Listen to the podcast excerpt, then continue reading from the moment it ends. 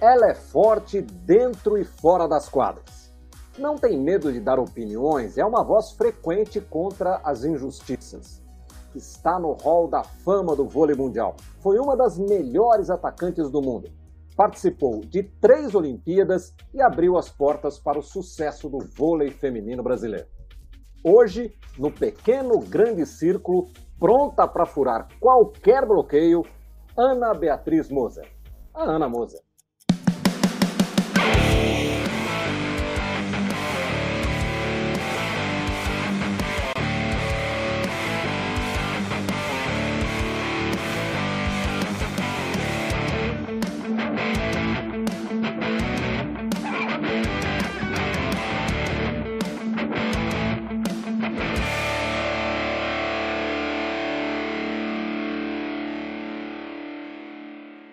Para fazer o programa juntamente comigo, me ajudar aqui certamente com muito mais qualidade, trazemos aqui o Marcelo Correge, que é o nosso homem em Londres, né, tá, nosso correspondente do Esporte da Globo em Londres, e o Marco Freitas, que também é nosso comentarista aqui, homem que já dirigiu equipes, já trabalhou em Olimpíada, foi medalha de ouro em Olimpíada, enfim. Estamos reunidos aqui para entrevistar Ana Moser, a quem desde já eu agradeço muito pela, pela aceitação do nosso convite. Ana, eu começaria com o seguinte, eu disse aí na abertura né, que você sempre foi uma mulher de posições, uma atleta que batia de frente se precisasse bater de frente. Enfim, você sempre teve uma personalidade forte de uma geração que era um pouco assim, porque a gente tinha Isabel, a gente tinha Jaqueline, enfim, atletas desse mesmo tipo de comportamento. Você acha que nós chegamos no momento do nosso voleibol em que está todo mundo calminho demais, está todo mundo aceitando tudo muito fácil, falta um pouquinho de, de indignação? Muito obrigado, Ana.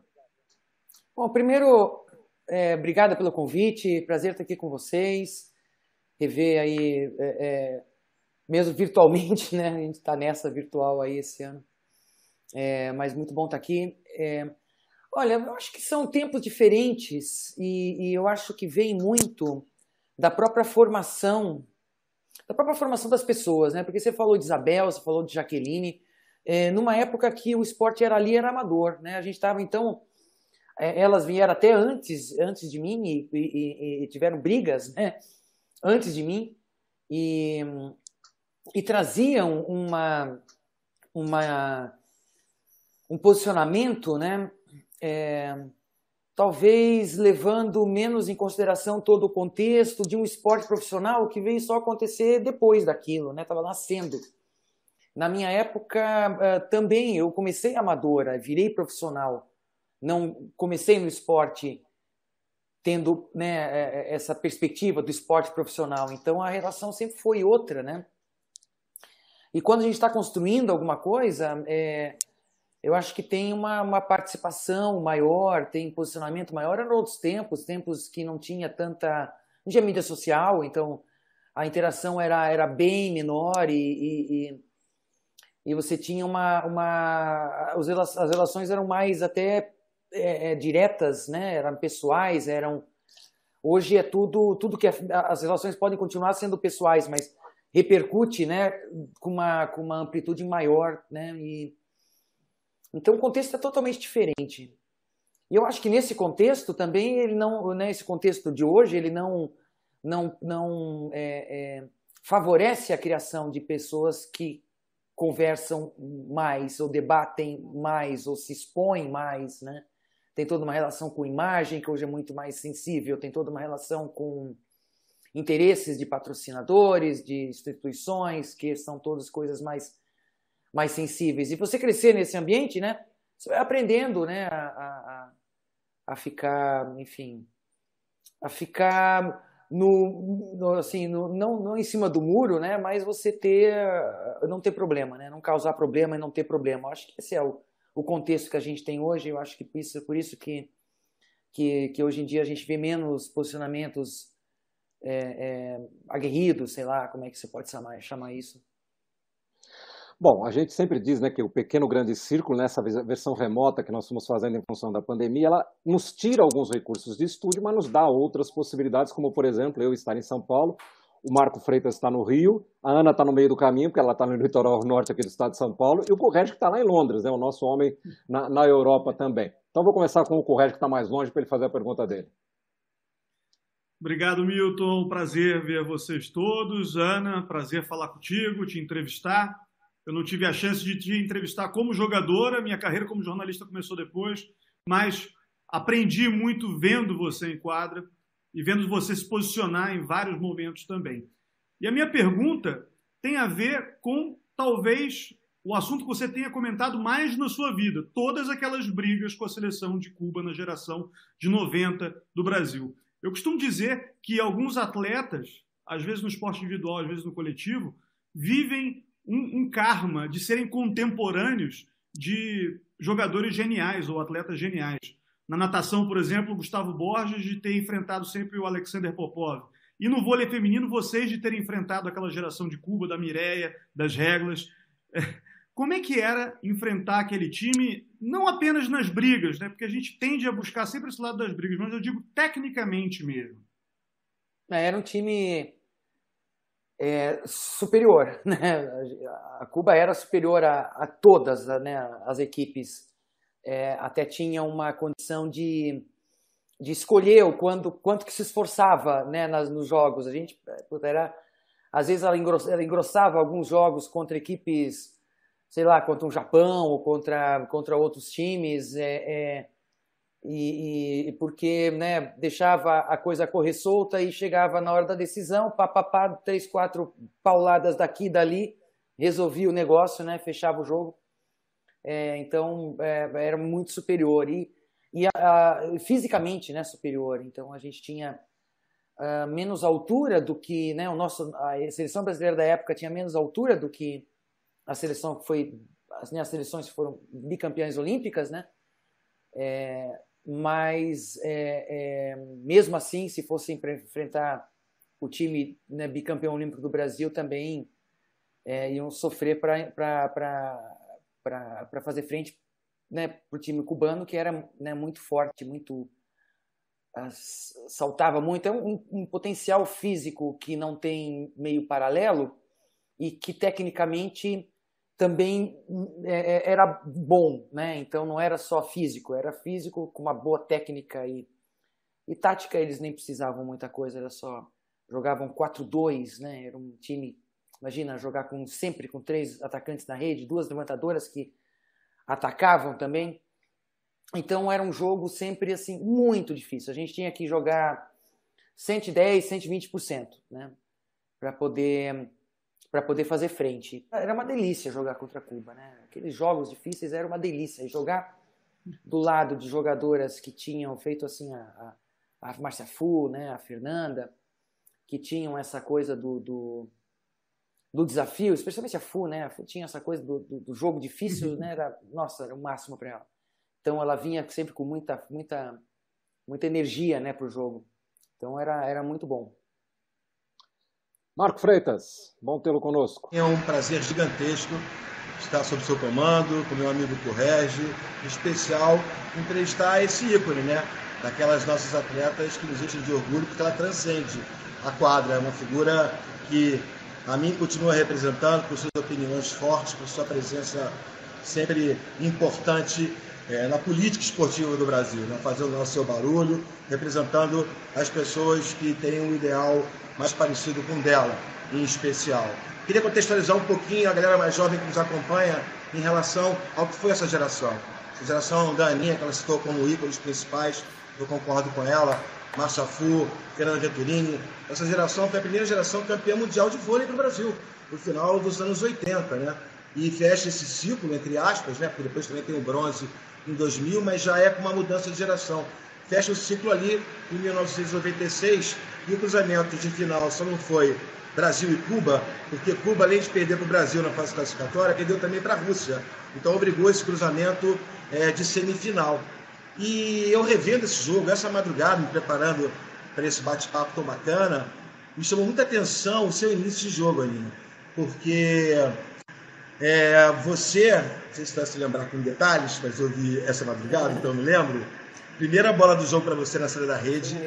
Amiga, você dá uma paulada na bola que poucas vezes eu vi você dar. E ó que você dava muita. E depois você vai para o saque direto e faz um ace. Você se lembra de detalhes da preparação para esse jogo histórico para o voleibol brasileiro, Aninho? A, a preparação para o primeiro jogo foi, foi assim, a gente assustou muito elas. A gente entrou muito forte e muito eficiente em, em tudo, né? Então a gente tava, a gente passou muito bem. Não, não, não, assim, não foi um jogo que teve é, é, é, é, altos e baixos de recepção, não foi um jogo que teve altos e baixos de ataque, né? Aí a, gente bloqueou, enfim, eu sei que a gente botou a pressão, tipo de, de jogo contra Cuba na época, a gente botava a pressão, botava placar em cima e, e, e elas, né, como aconteceu nesse jogo, não conseguiram se recuperar. É, então a gente tinha, né, a, a a questão, né, assim, a gente falava tem que não pode errar saque, ok, mas se sacar fácil também para elas, vem a paulada, né, se passe na mão vem a paulada, então a gente tem que forçar o saque. Né? Mesmo se erra e tal, a gente tem que forçar, porque uh, tem que quebrar a recepção para ter realmente menos opções de ataque. Aquela geração não era uma geração que bloqueava tão bem quanto a mais recente, acho que foi um dos grandes saltos aí que deu a, a geração de, de bicampeã né, para a nossa geração, foi o bloqueio melhorou muito tecnicamente, não só a altura, mas também tecnicamente o bloqueio. Então a gente vinha assim com uma, com uma, com uma preparação de muita marcação de bloqueio e de é, é, saída tanto de uh, esquema de ataque quanto de contra-ataque. A gente sempre se prepara bastante, né, contra todos os times, né? Sabe que vôlei treina pra caramba e, e, e estuda pra caramba, né? sempre foi assim mas contra Cuba tinha uma questão psicológica muito forte de segurança, né? E entrar, entrar com, com assim, com, sabe, peito aberto, né? É, é, é, com coragem. É, só queria dizer para o amigo que está acompanhando o nosso programa que esse barulhinho que você ouve quando o Marcos Freitas entra, o Marquinho está na Serra Fluminense está chovendo nesse momento, então a gente tem esse momento bucólico também ouvindo a chuva via microfone do Marco Freitas, coisas que a pandemia obrigou a gente a fazer de casa. Mas, Ana, nós estamos falando aí de, desse momento né, ali do voleibol do Brasil, do qual você fez parte, uma geração, né, que coloca o Brasil no caminho de conquistas, né? Porque, como você disse, quando você começou ainda era praticamente amador, você foi se profissionalizando, o vôlei foi crescendo, chegamos a um vice-campeonato mundial, a medalha olímpica de bronze, Grand Prix, né? Foram várias vitórias do Grand Prix da época. Enfim, aquela geração colocou o Brasil no caminho de, de conquistas, né? É, mas os grandes títulos vieram um pouco, um pouco mais à frente, quando a gente teve um bicampeonato olímpico, inclusive. Você às vezes pensa assim, puxa, eu podia ter vindo um pouquinho mais tarde para poder tá, tá no, no, ganhar a medalha de ouro, por exemplo, numa Olimpíada? Ou você tem absoluta consciência daquele momento, a importância que aquele momento teve para a sequência que veio depois? Ah, não, eu tenho total consciência da importância. Eu não arrependo de nada, viu, Milton? Porque, assim, eu vou te dizer que faz 21 anos que eu parei de jogar, né? E, e e lógico que a medalha de ouro é, é, é, documento, né? E é bem mais bonita também. Assim, se você pega ela assim, a dourada e a de bronze, né? Puta, a dourada, a dourada é especial. Mas é, era, era, o que, era o que tinha, né? Era, era, essa foi a minha história, né? E, e isso, enfim, faz, faz as pessoas até hoje lembrarem. Então, o, o, o documento é importante, mas a história, eu acho que é o que mais fica, sabia? Porque eu, eu assim, essa coisa de ser o primeiro é, tem uma, uma, uma marca, né, as pessoas, né? As pessoas lembram até hoje, entendeu? Então, e faz um puta tempo, né? Então, é, eu, eu, assim, não tenho nenhum, nenhum sentimento, assim, de podia ser diferente, né? Podia ser um monte de coisa diferente, mas no final das contas, eu acho que deu tudo certo, né? E, e, e, a gente conseguiu ter uma, uma marca, né? Na construção da, dessa, da história de, do voleibol feminino, né? E como isso está marcado tanto no Brasil quanto fora, né? O pessoal respeita, né? Respeita a, né? respeita a nossa, a nossa geração, né? Respeita tudo que foi feito. Correto, por favor. É, eu estava ouvindo a Ana falar sobre a necessidade de estar tá tudo muito certo, o time muito fechado para conseguir os resultados naquela época. E aí fico pensando nesses vinte e tantos anos depois, em que Ana Moser ainda é uma grande personagem do nosso esporte, está presente, como disse o Marquinhos, se posiciona a respeito de tudo o que ela acredita ser necessário é, ser colocado na mídia, muitas vezes, posicionamentos esportivos, outras vezes posicionamentos políticos. E, por outro lado, a gente tem quase que antagonistas nesse mesmo ambiente de redes sociais que faziam parte daquela geração, a Ana Paula e muitas vezes a Fernanda Venturini também. Eu fico imaginando se esse tipo de discussão que hoje está é, visível nas redes sociais existia naquele vestiário, ou se o mundo mudou muito mesmo, Ana, e agora vocês estão começando a se descobrir melhor é, nesses aspectos extra-quadra, digamos assim. Olha, hoje em dia, é, isso é uma coisa que eu, é, eu sinceramente não consigo fazer. Talvez se eu fizesse eu tivesse até mais, mais impacto, não sei. Uh, uh, né, uh, os meus posicionamentos não são não, não estão dentro de uma estratégia de comunicação, né? Os meus posicionamentos, eu tento aprender muito sobre comunicação, porque, lógico, comunicação é algo que a, a, a, na história inteira foi responsável por muitas coisas, né? Coisas boas e coisas ruins. Mas um direcionamento, né? Um, um enquadramento, né? Da sua época, né? É, um, é uma é uma é uma ação de comunicação. Né? E hoje em dia, por conta de toda a tecnologia, a gente vive numa guerra de comunicação. Né? Então existem várias estratégias para você fazer valer hum, a, a, o seu time ou a sua, é, é, enfim, o que, aquilo que é, lhe, lhe, lhe, diz, lhe, diz, lhe, lhe fala, né? lhe, lhe faz sentido, né? eu não tenho muita estratégia. Na verdade, eu sou o que eu sou transparente, sempre fui. Eu sempre lutei e, e pelas, eu sempre lutei, né? Eu, quando é, é, eu tive, entrei em várias, várias brigas e várias lutas, né? Em toda toda a minha carreira, né? Desde muito cedo ia, enfim, ser, ser pilar de, de time, né?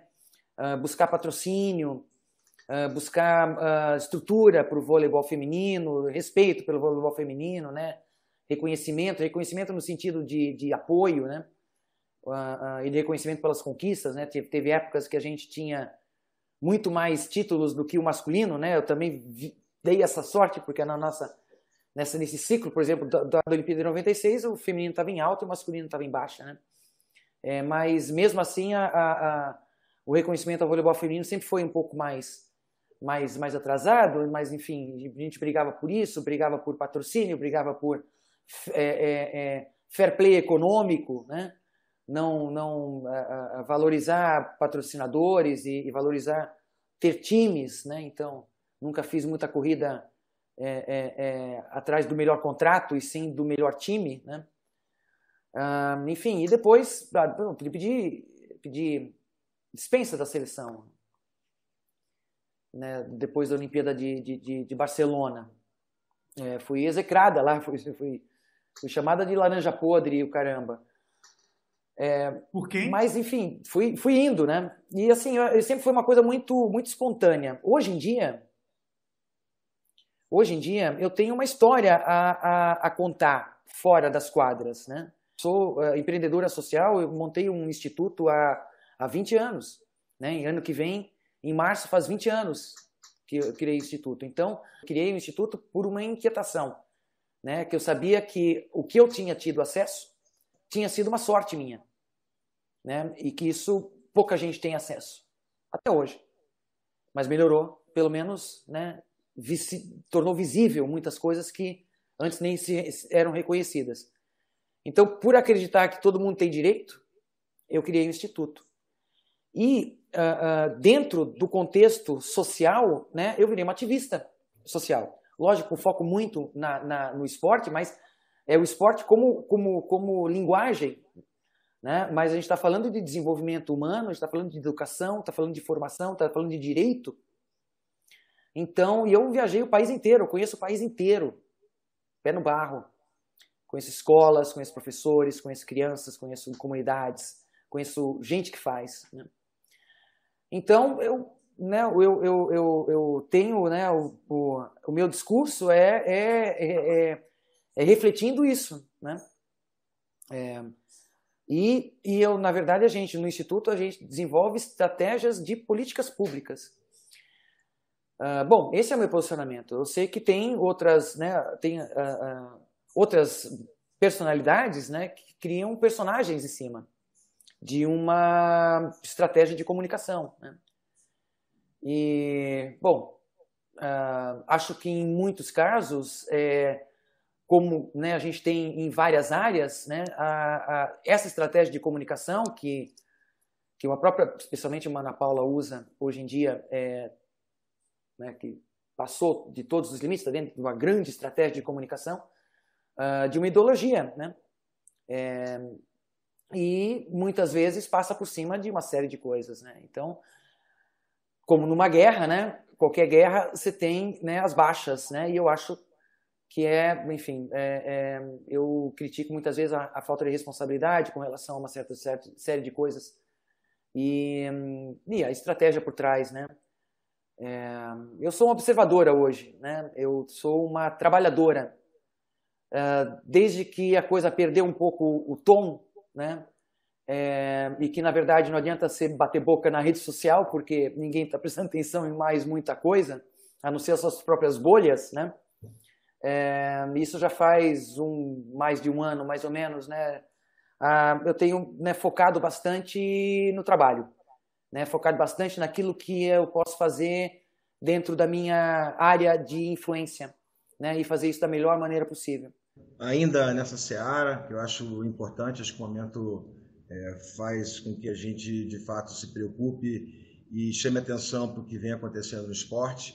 Queria citar o Hamilton na Fórmula 1, a Naomi Osaka representando tênis, digamos assim, e toda a NBA naquela bolha, né, que naquele momento acabou virando de fato uma explosão de reivindicações, de ideias importantes lideradas pelo LeBron James e mais recentemente aqui na nossa praia, literalmente, a Carol Solberg, filha da Isabel, é, se posicionou também. Eu quero deixar claro que, do meu ponto de vista, eu sou totalmente a favor da liberdade de expressão, independentemente da ideologia. E eu queria saber a sua opinião em relação à força do atleta, em especial aqueles com representatividade nesse momento que a gente vive hoje, Ana.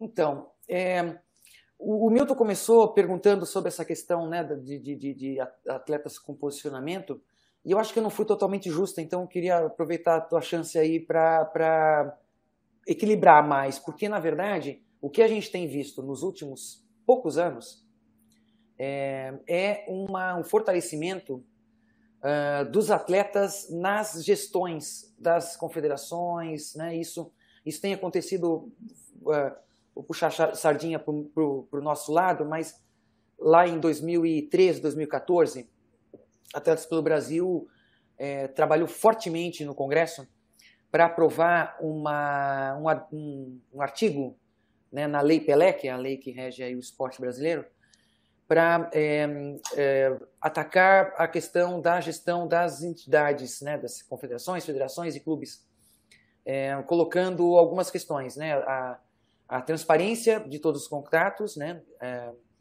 a limitação da gestão dos dirigentes, então é, não tinha limites de gestão, então se colocou para duas gestões de quatro anos. E a participação dos atletas nos, nas instâncias é, diretivas, né, nos, nas, nas, comissões, nas, nas, nos comitês, enfim, né, é, é, é de, decisórios, não só consultivos, mas decisivos, né, decisórios. Então, é, é, isso foi, isso tem né, quase 10 anos, né, 8 anos, mas veio pouco a pouco, né, cumprindo os seus prazos, demorou lá uns dois anos para valer. Aí, quando começou a valer, tinha os contratos que estavam vigentes, né, os, os as, as, gestões né, que estavam vigentes, uh, uh, só quando acabasse que começava a valer. Né? Foi indo, foi indo, aí não tinha, tinha atleta participando, mas não tinha um número, não tinha, né, não tinha uma, punha um atleta para, sei lá, 20 confederações, federações, não funcionava nada então também foi ajustando essa quantidade de atletas. Uh, os atletas foram vendo que eles poderiam participar, aí você pega algumas modalidades que saíram na frente, sei lá, eu não vou ser injusta, mas atletismo tem uma organização já há bastante tempo. Você pega a, a, a, modalidades novas, como o skate, por exemplo, eu vou, vou ser injusta, mas é, é judô, né? Você tem então algumas modalidades que na frente, mas quando você vê hoje, até durante esse ano foi a eleição da, da, da, da comissão de atletas do, do vôlei, de repente pipocaram um monte de grupos de WhatsApp para divulgar isso, para o pessoal participar e tal. Então, isso está. A gente está tendo uma, uma onda né, de organização e de participação. E pra, porque eu acho assim, eu acho que tem muitas causas, né?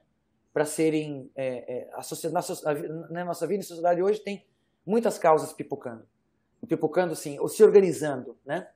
E, e o esporte, né? Porque ficaria, não tem sentido ficar fora, quer dizer, você traz essas questões para dentro do esporte, porque o esporte faz parte da sociedade, então não faz sentido ficar fora, né?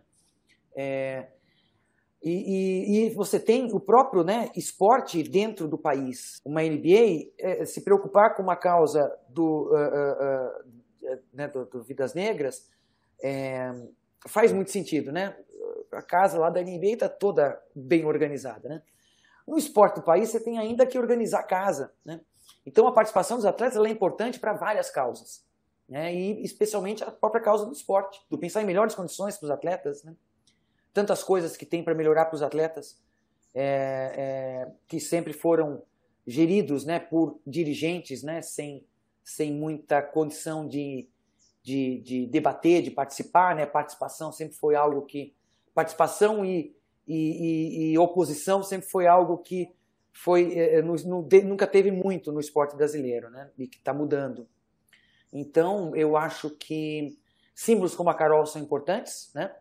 é, porque ali a discussão, mais do que se ela podia falar ou se ela não podia falar, era porque que tinha um contrato, né, um código de ética que obrigava certas coisas para todos os atletas, né, e que na verdade se os atletas não assinassem, ah, eles não precisavam, eles não precisavam assinar, se eles quiserem, ok. Se não assina, não joga, se não joga, não existe, né, vai fazer outra coisa. Então, uma discussão que não faz sentido. Então, a discussão ali realmente era esse código de ética, né? E, e qual, qual a, a, a, participação dos atletas na, na decisão disso? Né? Ou se é algo imposto, de cima para baixo. É, e aí você tem todo o amadurecimento né, dessa participação dos atletas, que com certeza vai vir. Vai ser cada vez melhor. Né? E cada vez mais atletas em atividade. Né?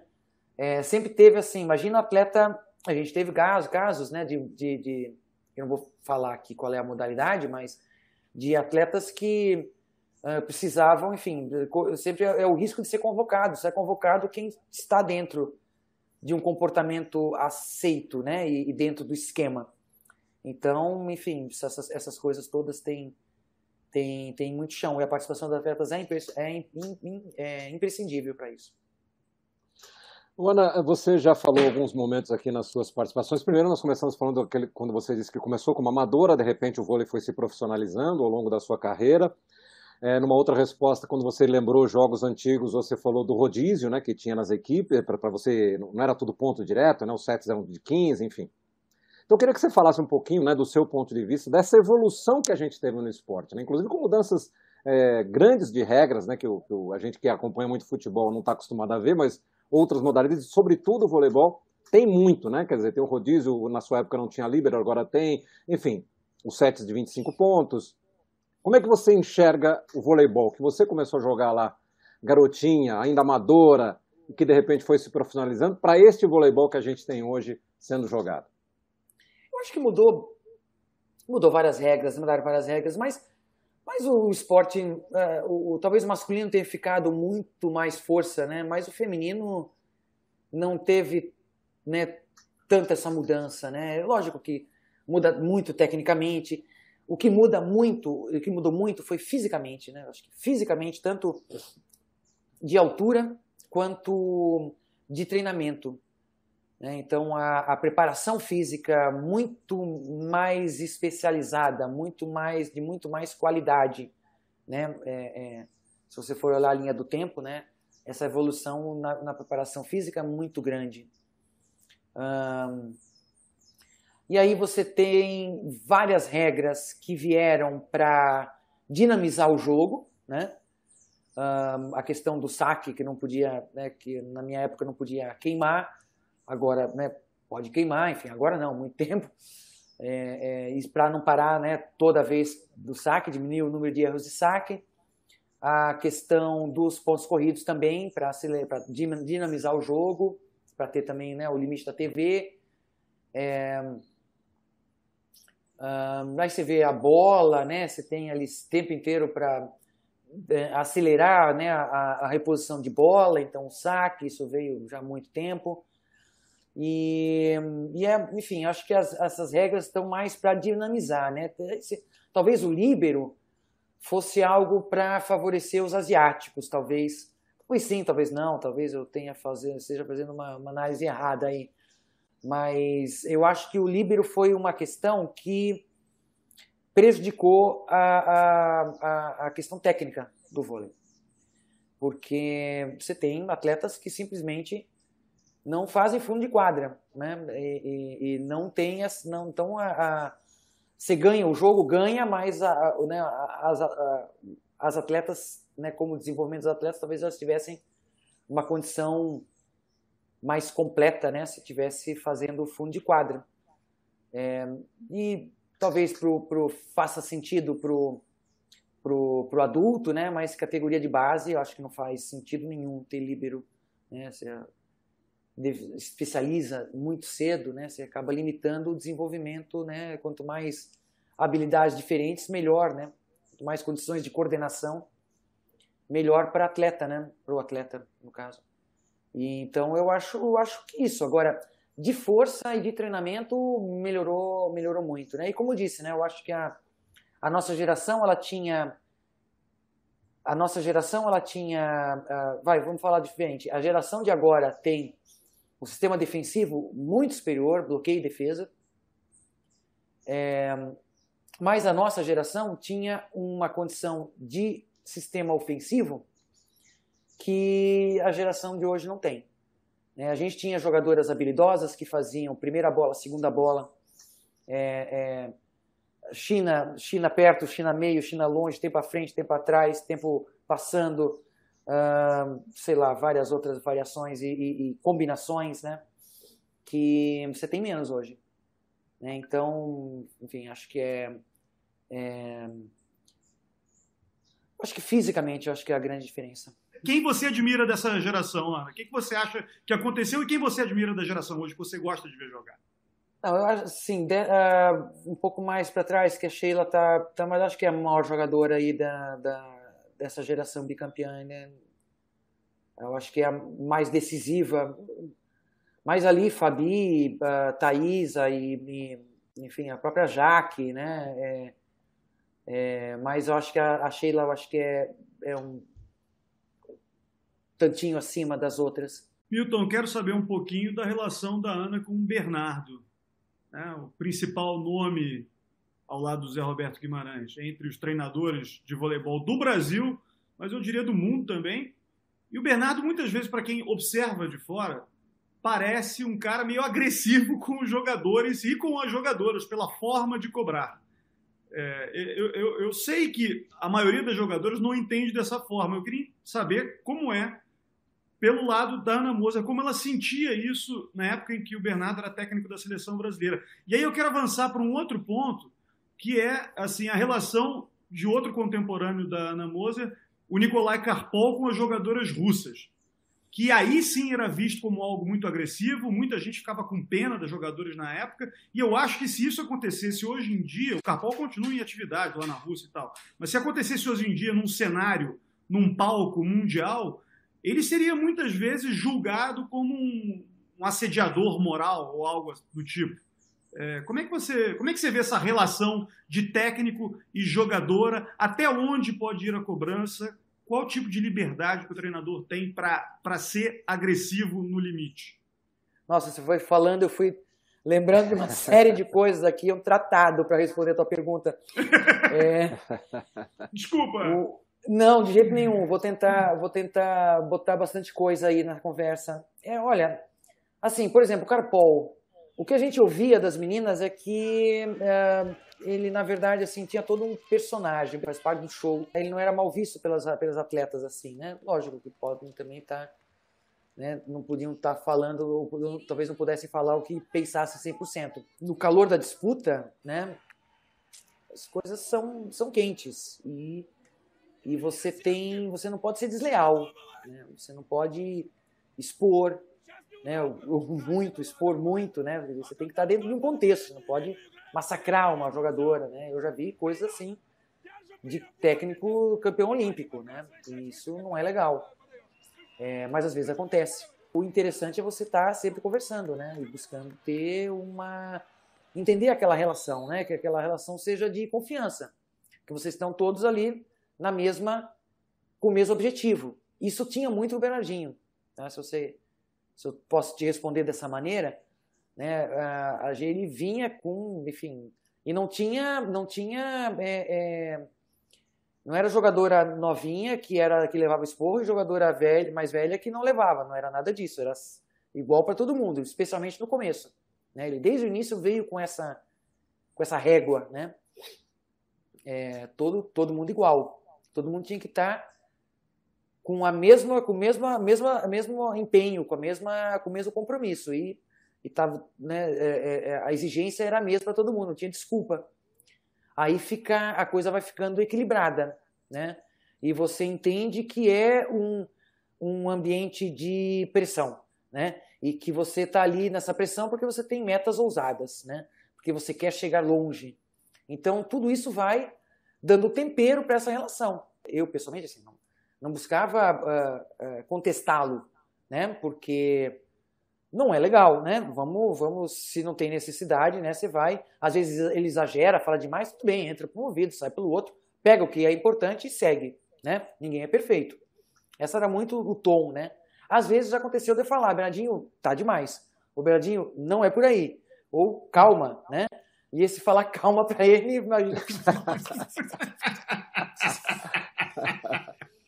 O então, fone, assim... ele faz assim. o maior destruidor de fones de ouvido do Brasil, quiçá do mundo, é Bernardo Rezende.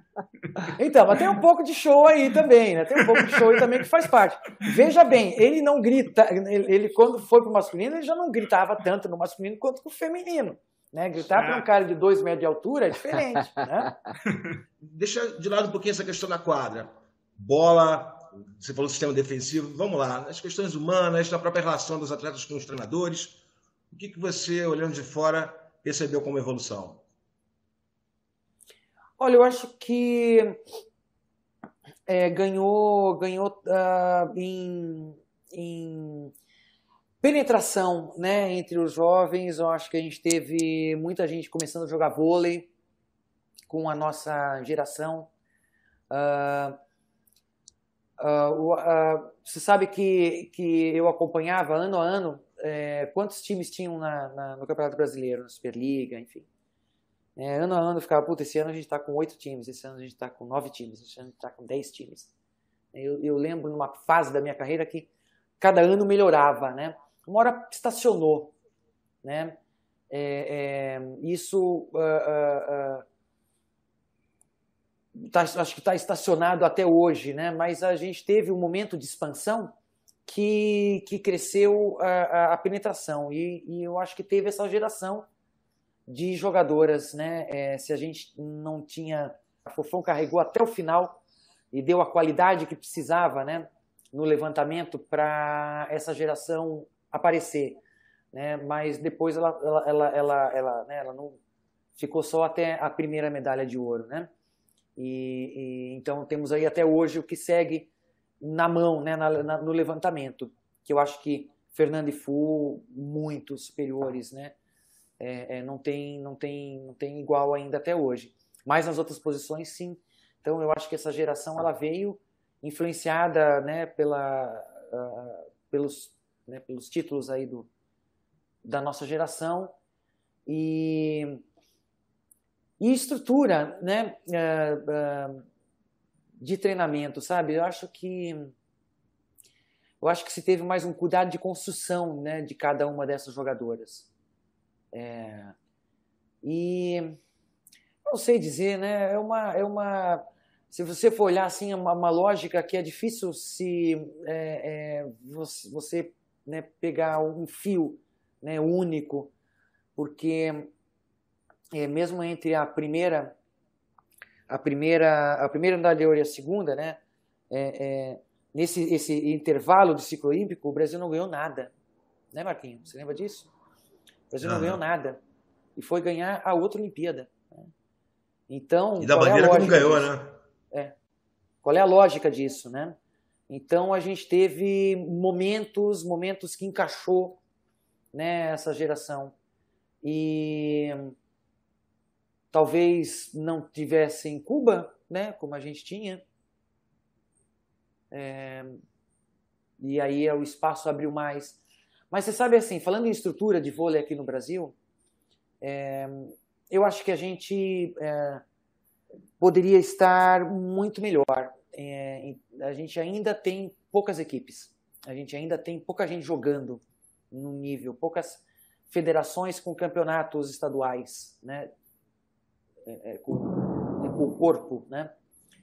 É, a gente passou uh, uma época uh, grande com, com grande baixa em campeonatos de categorias de base. Né? A gente teve a figura, né, surgiram mais as figuras dos olheiros, né, que, que ao invés da, uh, de, de, dos olheiros estarem nos campeonatos brasileiros, né, é, os olheiros estavam circulando aí pelo interior e levando jogadoras para as grandes equipes. Né? É, então, concentrou bastante nas grandes equipes. Eu acho que uh, você vê menos menos vôlei, né? teve uma época que teve menos vôlei no sul, menos vôlei no nordeste. É, então, assim, acho que nós, pelo, pelo. A gente tem uma grande escola de voleibol, mas a gente não tem um voleibol forte, é, é, é forte jogado no país. Eu tive Marquinhos na, nos Estados Unidos faz uns 3, 4 anos, talvez 4 anos, uh, numa, no final de ano, que eles fazem um encontro nacional dos coaches, dos técnicos, é uma associação hum, americana de coaches. Então lá, tinha, lá tem a vôlei, vôlei de, de, de, de universitário e high school, é, é basicamente feminino, né? É, o vôlei masculino tem bem pouco, o feminino é muito forte, porque eles têm uma cota a, a, a, compensar, né? Tem uma, acho que chama Title IX, uma legislação que é obrigatório as, as, nas universidades, enfim, terem o mesmo número de um, homens e mulheres fazendo esporte. Então, se no masculino forte é futebol americano, basquete, beisebol e tal, natação, enfim, no feminino o vôlei pega muito essa figura. Então, né, tem muito, então para compensar, tem muito vôlei feminino. Eu sei que o que eu vi lá de vôlei feminino em high school, college, que é a universidade, e clubes, é, o que eu vi lá de volume de gente fazendo esporte é tipo mais do que eu, a gente poderia reunir aqui de todas as modalidades. De todas as modalidades. É, é muito forte, né? E a gente no Brasil está muito longe disso. Então, você já, já ouviu o Bernardinho falando disso, eu já vi o Zé Roberto falando disso. A dificuldade de, de, de ter a, a, a de competir com os Estados Unidos, que eles estão, eles têm, né, estão sempre buscando eles têm um grande, lógico que eles têm, talvez a gente tenha uma qualidade muito maior, é, é, é, mas eles têm como buscar numa quantidade muito grande né, de, de praticantes de vôlei. Então, isso eu vejo para o vôlei, que é um esporte de sucesso, é um esporte que tem patrocínio há décadas, contínuo, né, que poderia ter um planejamento mais é, estruturante, mais desenvolvimentista é, né, talvez também outras modalidades poderiam ter esse olhar mais para a estrutura, mas com certeza o voleibol teria os meios de fazer isso. Né? Eu vejo que durante esses, esses anos aí é, é, não, não poderia ter sido feito melhor. Né? Ter, botar mais, mais dinheiro, mais foco em estruturar a base né? e não só concentrar em cima. A gente sempre tem grandes times, né? sempre tem boas seleções é, mais volume a gente não tem não. Ana, essa coisa da, da, de ser técnica, em algum momento te seduziu, não? Quando, ali quando você parou, você pensou em ser técnica? Você imaginou um dia ser técnica ou nunca passou pela sua cabeça? Olha, não passou muito. Primeiro que era a mesma vida, né, Milton? Eu queria ter fim de semana, eu queria ter final de ano, eu queria ter família. Né? É, então, como técnica seria a mesma vida. Então, nunca me deu muita... Nunca me, me encantou muito, né? Ao mesmo tempo, é um meio, é um meio muito restrito.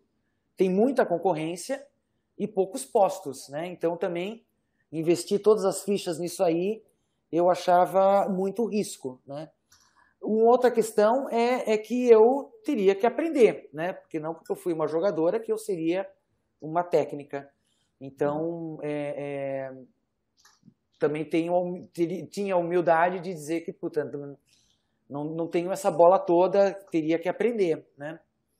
É, e aí eu fui, mas eu, eu fiquei na área, né? Da, eu comecei, quando eu parei de jogar, eu comecei, é, é, eu fiquei ligado ao vôlei por conta da imagem, né? E aí, comentários e tal. E eu fiquei ligado à atividade física, ao esporte, né? É, mas primeiramente como é, educação física. Eu fiz certificação de pilates e eu sou, sou instrutora de Pilates, né? Certificação boa de Pilates, 600 horas de formação, mais que uma faculdade. É, e eu, quando o Zé Roberto e o Zé Elias entraram na seleção, eles me chamaram para ajudar na parte física. Eu fiquei quase um ano. Mas eu já tinha um Instituto de Esporte e Educação e, e eu fiquei, foi de 2003 a, a, começo, a meio de 2004 eles é, que era era a Olimpíada, foi a Olimpíada, né, no, em agosto, mas em, eles em, em, é, é, é juntaram, né, na mesma viagem o Grand Prix e a Olimpíada, então era coisa de tipo assim dois meses fora. E eu já tinha um instituto, né? Se eu fico dois meses fora do instituto, não vou ter nem mais minha mesa, né? Minha cadeira vai estar no corredor. né? E, e, e, aí eu olhava assim e tinha assim, eu tinha, a gente tinha 3 mil alunos lá no instituto, né? Hoje tem, tem um pouco mais. Às vezes eu olhava assim, puta, 3 mil alunos, 12 marmanjas. 3 mil alunos, 12 marmanjas. Não dá. Fiquei com os 3 mil alunos. E aí eu larguei ali, entendeu? Aí nunca mais, nunca mais voltei. Ana, nós vamos fazer uma rodada final, enquanto o Regi e o Marquinhos vão preparando perguntas muito melhores que as minhas. Eu vou te perguntar sobre o Instituto, já que você terminou a sua resposta com ele, o Instituto Esporte e Educação, que você começa a construir logo depois que você encerra a sua carreira. E para te entrevistar, eu fui procurar informações, entrei lá no site e tal, e fiquei impressionado, porque são mais de 6 milhões de crianças e jovens impactados nesses quase 20 anos, como você disse que completa no ano que vem mais do que isso, foram capacitados, formados mais de 45 mil educadores, professores no Brasil inteiro, como você simpaticamente disse, você foi lá, pisou na lama e conviveu com esse pessoal todo. Então eu queria que você falasse um pouquinho. Primeiro, como é que você se envolveu com esse empreendedorismo? Por que, que você decidiu, ao parar de jogar, se dedicar a isso? E agora, né, praticamente 20 anos depois, olhando para trás, como é que você enxerga tudo que você já fez com o Instituto? Olha, Milton, é assim, é, é para mim, pessoalmente, lógico que eu gosto muito da minha carreira como atleta, mas pessoalmente, assim, eu, eu, sei, eu sei da importância do trabalho do instituto, né, que efetivamente impacta, muda a vida das pessoas, né? A gente tem, a gente tem esse ano feito até algumas, algumas lives aí com, com ex-alunos e contando essas histórias. Vale a pena pessoal dar uma pesquisada aí, que, que tem histórias assim incríveis, né, gente? Porque tem até jogador de basquete profissional tem jogador de vôlei, mas tem professor de educação física, tem é, desenha, desenhista gráfico, tem outras tantas profissões. Tem professora que saiu de periferia e é professora do, do colégio de Bacana, em São Paulo, e, e, e daqui a pouco vira coordenadora de tão boa que ela é. Tem uma importância muito grande isso na, na minha vida. Né? Lá atrás era uma inquietação. Né? Eu disse que eu, que eu comecei, quando eu parei de jogar, eu fui comentar jogos e tal, fui trabalhar com a minha imagem e fui estudar, estudar, né? E eu tinha um, eu tinha essa, essa, essa, que era um projeto, né? Antes de eu parar de jogar, tinha já uns dois anos. Quando eu parei, já tinha uns dois anos como um projeto. E eu, era, e assim, era, era, é, é, era o que eu achava que eu tinha que fazer. Né? E, e, e aí eu saí fazendo. E aí apareceu a oportunidade de, de, de, de, um, de um patrocinador e aí a gente criou um instituto. Então, aí era a ideia de quê? De como ensinar esporte para todas as crianças, não só para os habilidosos. Porque o esporte, ele é. Crianças como eu fui, é, é, só precisavam de ter aonde fazer. Mas a predisposição, ela estava toda, porque eu, eu, nasci com isso. E tem gente que nasce com habilidade, tem gente que brinca direito quando criança, sobe em árvore, cai, levanta. E, e tem facilidade para aprender né, movimentos. E aí são os habilidosos. E esses são alguns, né? é uma parte, sei lá, uns 30%. E o restante não tem o acesso, não, por conta do método, por conta da maneira de ensinar o esporte para a criança, é, que muitas vezes não é, não é, ensinado nas faculdades, os professores saem da faculdade sem saber ensinar esporte para a criança, só para os habilidosos, não para todas as crianças. Tem muita gente que fica de fora, e aí a gente tem um país que não é ativo, né, e um, um, uma população que não tem acesso a esse ambiente esportivo, né? Eu virei gente no esporte e as pessoas viram gente no esporte. Então tinha isso, né? Como inquietação. E aí foi indo. Só que a gente foi colocando na prática e foi fazendo muito sentido. E foi, a gente pegou essa ideia né, de ensinar esporte para todos e fomos para dentro de, de Heliópolis, né, a favela de Heliópolis, em São Paulo. E aí a gente viu que dentro da quadra era importante, mas para além da quadra também era importante, era mais importante. E fazer com que o esporte entrasse nesse contexto para que ele seja, para que ele fosse tivesse significado para aquelas crianças, né? Não fosse só aquele esporte, aquela coisa que se vê na televisão dos habilidosos, né? Fizesse que eles pudessem criar grupos de fazer esporte. E assim a gente foi desenvolvendo, a gente, a gente foi formando professores, foi desenvolvendo essa metodologia. E e a gente foi conhecendo, enfim, a, a gente né, é, foi é, desenvolvendo projetos pensando em chegar em escala, porque né, diretamente a gente consegue atender, vai, a gente tem hoje, uh, são quase 30 núcleos com 4 mil alunos, né? É, isso já é um movimento grande. Agora, são só 4 mil alunos, tem 40 milhões de alunos nas escolas públicas, né? Como é que a gente chega nisso tudo? Então, chegou a formação de professores. Né? Então, a, gente oferece para prefeituras, para professores de escola, né? para redes municipais, uma, é, a formação nesse jeito de ensinar esporte para todas as crianças. Para fazer com que a educação física tenha sentido, para fazer com que as crianças tenham atividade, sejam ativas. Né? A gente tem uma pandemia de, de, de inatividade física, a gente tem quase 70% da população sedentária. É, então, a, a, nessa, nesse caminho, a gente aí formou esses mais de 45 mil professores, são centenas de municípios. A gente esteve em mais de 23 estados, então, ou, cerca de 23 estados, são pouquíssimos estados que a gente ainda não desenvolveu um projeto direto. E, e aí, assim, o que eu criei foi um time, né? Então, são uma. É um, um, hoje a gente tem 200 colaboradores, são 90 e tantos por cento de professores de educação física. Nós somos uma ONG de professores de educação física que faz esporte para todos e que quer chegar no Brasil inteiro.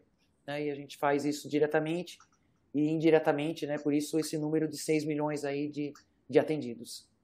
Que legal. E, e escutando Marcelo assim, é, escutando assim, Milton, fica muito claro né, que a escolha da Ana foi muito certa de ter seguido com o Instituto em vez de ter de repente tentado ficar numa comissão técnica, virar treinadora, porque o impacto na vida de pessoas eh, se deu de uma forma muito ampla e, e dando autoestima também para essas crianças assim. Mas, mas isso também não tira. Uh, uh, uh, eu quero voltar à questão de treinadoras de vôlei e treinadoras de esporte profissional no Brasil, porque né, uma questão não anula a outra. Eu acho que a Ana, é, com o nome que ela tem, com o personagem que ela foi dentro de quadra, também pode contribuir nessa causa. Eu quero saber se para ela é uma causa importante da igualdade de gênero nos cargos de treinadores em esportes profissionais, não apenas no vôlei. Olha, eu acho que, que é tudo uma questão de, de estrutura, né? Você não, vê, não, você não tem esse tipo de dilema, por exemplo, nos Estados Unidos. Você tem várias mulheres técnicas no basquete, então, você tem várias, né? No feminino. É... Você tem no vôlei também, né? Você teve lá a, a Lampin como técnica, né? Você tem o, o, o, o Kira ali também, ah, né? Depois você tem homens depois, mas você também teve mulheres. E acho que tem muito a ver com essa questão dessa raiz da base, entendeu? Porque tem, se você vai lá, você vê muitas mulheres técnicas nos times de, de, de, de universidade, nos times de high school. Né? Então, uh, seria aí uma evolução natural, né? Porque, lógico, o técnico ele vai uh, uh, né? aprendendo a ser técnico, né? É, é, é, então, não é, não é a coisa que você tem uma outra. Você teve a Isabel aqui no Brasil também, né? Mas também durou pouco. Ela está na a praia, Letícia né? Pessoa tempo, no né? vôlei de praia. Na praia, né? Na é, praia no vôlei mais. de praia, Letícia. Na praia a gente vê mais, né? Mas com, na praia vê né? mais. A Isabel está na praia Claro. também. Não sei se como técnico ou como manager, né? É, mas, enfim... é, Então, se você tem só a exceção, né? é, Não se mantém mesmo, né? Agora, se você tem uma coisa que é, é orgânico, que você está acostumado a ver, né? é, você tem espaço para isso, é, e você tem que ter, né? mais espaço para isso, né? O esporte é um meio altamente machista e altamente masculino, né? Então você tem uma mudança disso, hum, precisa de um tempo. E não é de cima para baixo, eu acho que é de baixo para cima. É, mudando a cultura mesmo, tendo um, o esporte mais dentro da, da, do dia a dia, da cultura das pessoas, né? As pessoas terem, estarem mais dentro dessa cultura ativa, uh, ter mais times na esquina, na escola, né? E aí isso vai ficar mais, eu acho que vai aparecer mais. É... Olha, eu assim, eu, eu, se eu fosse pegar uma causa, eh, a minha causa seria ter mais times nas escolas e aí as professoras iriam aparecer automaticamente. Marquinho, a última. Pois é, Milton, para a gente dar a noção da grandeza dessa mulher, para quem nos acompanha, especial os mais jovens que nós viram brilhar nas quadras, não tem oportunidade de acompanhar de perto o trabalho dela fora das quadras. Ela foi campeã mundial juvenil, ela foi campeã mundial interclubes, ela foi vice-campeã mundial com a seleção principal, ela foi medalhista de bronze e, na minha opinião, ela tem uma medalha de ouro com o Instituto, com o que ela faz, com o que há muitos anos ela faz em prol do esporte brasileiro. Muitas vezes ocupando o espaço das nossas entidades maiores, com a sua presença física, como ela muito bem colocou. Isso, para mim, é a maior medalha que ela poderia ganhar e dividir conosco, né? com aqueles que admiram. Aninha, qual a maior lição dessa história toda? Se você, a partir de agora, tiver que dividir as suas experiências, como é que você condensaria a sua vida de atleta e a sua vida pós-atleta? Qual é a maior lição dessa história toda, se você tivesse que dividir de uma maneira mais sintetizada? Bom, Marquinho, primeiro, obrigado, você é uma gentileza, tá? E é, querido que você me conhece há bastante tempo, então sabe das histórias. É... Olha, quando eu joguei o primeiro campeonato com a seleção brasileira, infanto juvenil, foi em 84. Eu tinha 16 anos. É, a gente foi, foi, nós somos campeãs é, sul-americanas, né, é, é, infanto juvenil. E aí foi no Chile. E eu lembro, é, eu tinha, assim, a gente usava, tinha um uniforme azul, é, bonito, com, acho que na época era Mizuno, assim, bonito. Atrás tinha escrito assim, Brasil em amarelo, uma tipologia gordinha, assim, bonita. Eu achava lindo aquele uniforme. E, e, eu tinha muito orgulho de usar. Eu usava assim, andando de ônibus, eu ficava, né, tava usando, eu, eu punha assim as costas na janela para mostrar que ali era o Brasil. E, e para mim, assim, era um sentimento de estar tá, é, defendendo o, o meu Brasil. E o meu Brasil era a minha família, era a minha, uh, sei lá, o meu esporte, eram as pessoas que eu conhecia, eram as pessoas que eu via, né? Era o meu esforço, né? O esforço das pessoas que do esporte que eu conhecia, então era defender o meu Brasil. Eu tinha isso muito forte. Eu não sei porquê, de onde que veio, mas isso veio desde sempre. E eu carreguei isso. E eu continuo carregando isso. Né? Então, assim, eu o, a história da Olimpíada é, é muito de é, da, da, Olimpíada de, de Atlanta, 96, da medalha de bronze, era muito a missão de medalhar aquela geração. Que, e aquele era o ano, aquele era, aquela era a oportunidade. É, era a Olimpíada daquela geração. E então aquilo era uma missão, né? fazer com que a, a nossa, o nosso esforço, o nosso valor fosse oficializado né? com uma medalha. E, e, e a gente né, pudesse estar e nos colocar aonde a gente merecia. É, então isso era uma, uma, uma coisa muito forte naquela, naquela, naquele momento também. E assim foi até o final. Né? E com o Instituto da mesma maneira. Tinha, eu acho que tinha o sentimento que se conseguir uh, concretizar no esporte e concretizar é, é, nos interiores aí desse Brasil de tanta gente de qualidade, tanta gente de valor é, que defende né, os, os, seus, né, e que constrói esse país, né? E então hoje no instituto a gente defende isso. E isso para mim é uma é uma continuidade, né? Foi ótimo ter você com, com a gente aqui. Há muito tempo a gente já estava te namorando para trazer. A pandemia nos atrapalhou um pouco, mas enfim, finalmente conseguimos conversar falar um pouco da sua carreira, muito do seu trabalho atual como empreendedora social e desejar você muita felicidade, que 2021 não seja esse hospício que a gente está vivendo agora e a gente possa viver muito melhor. Muito obrigado, Ou que a gente viu, aprenda a lidar com esse hospício, né? que a gente Porque tem chance de continuar, mas primeiro a gente tem que aprender a lidar com isso. Obrigado, viu, Ana? Um grande abraço. Obrigado a vocês. Obrigado a vocês. Um grande abraço. Muito obrigado ao Marquinho Freitas, muito obrigado ao Marcelo Correge, dois queridos amigos que também abrilhantaram esse nosso grande círculo, pequeno grande círculo ainda, porque a pandemia não permite que ele seja o seu estado normal. E se você quer acompanhar o vídeo novo, né, entrevista com Ana Moser, se você perdeu um pedaço, lá na seção de podcasts do Globoesporte.com, você tem lá todos os programas, estão lá, você pode ouvir desde o primeiro até agora.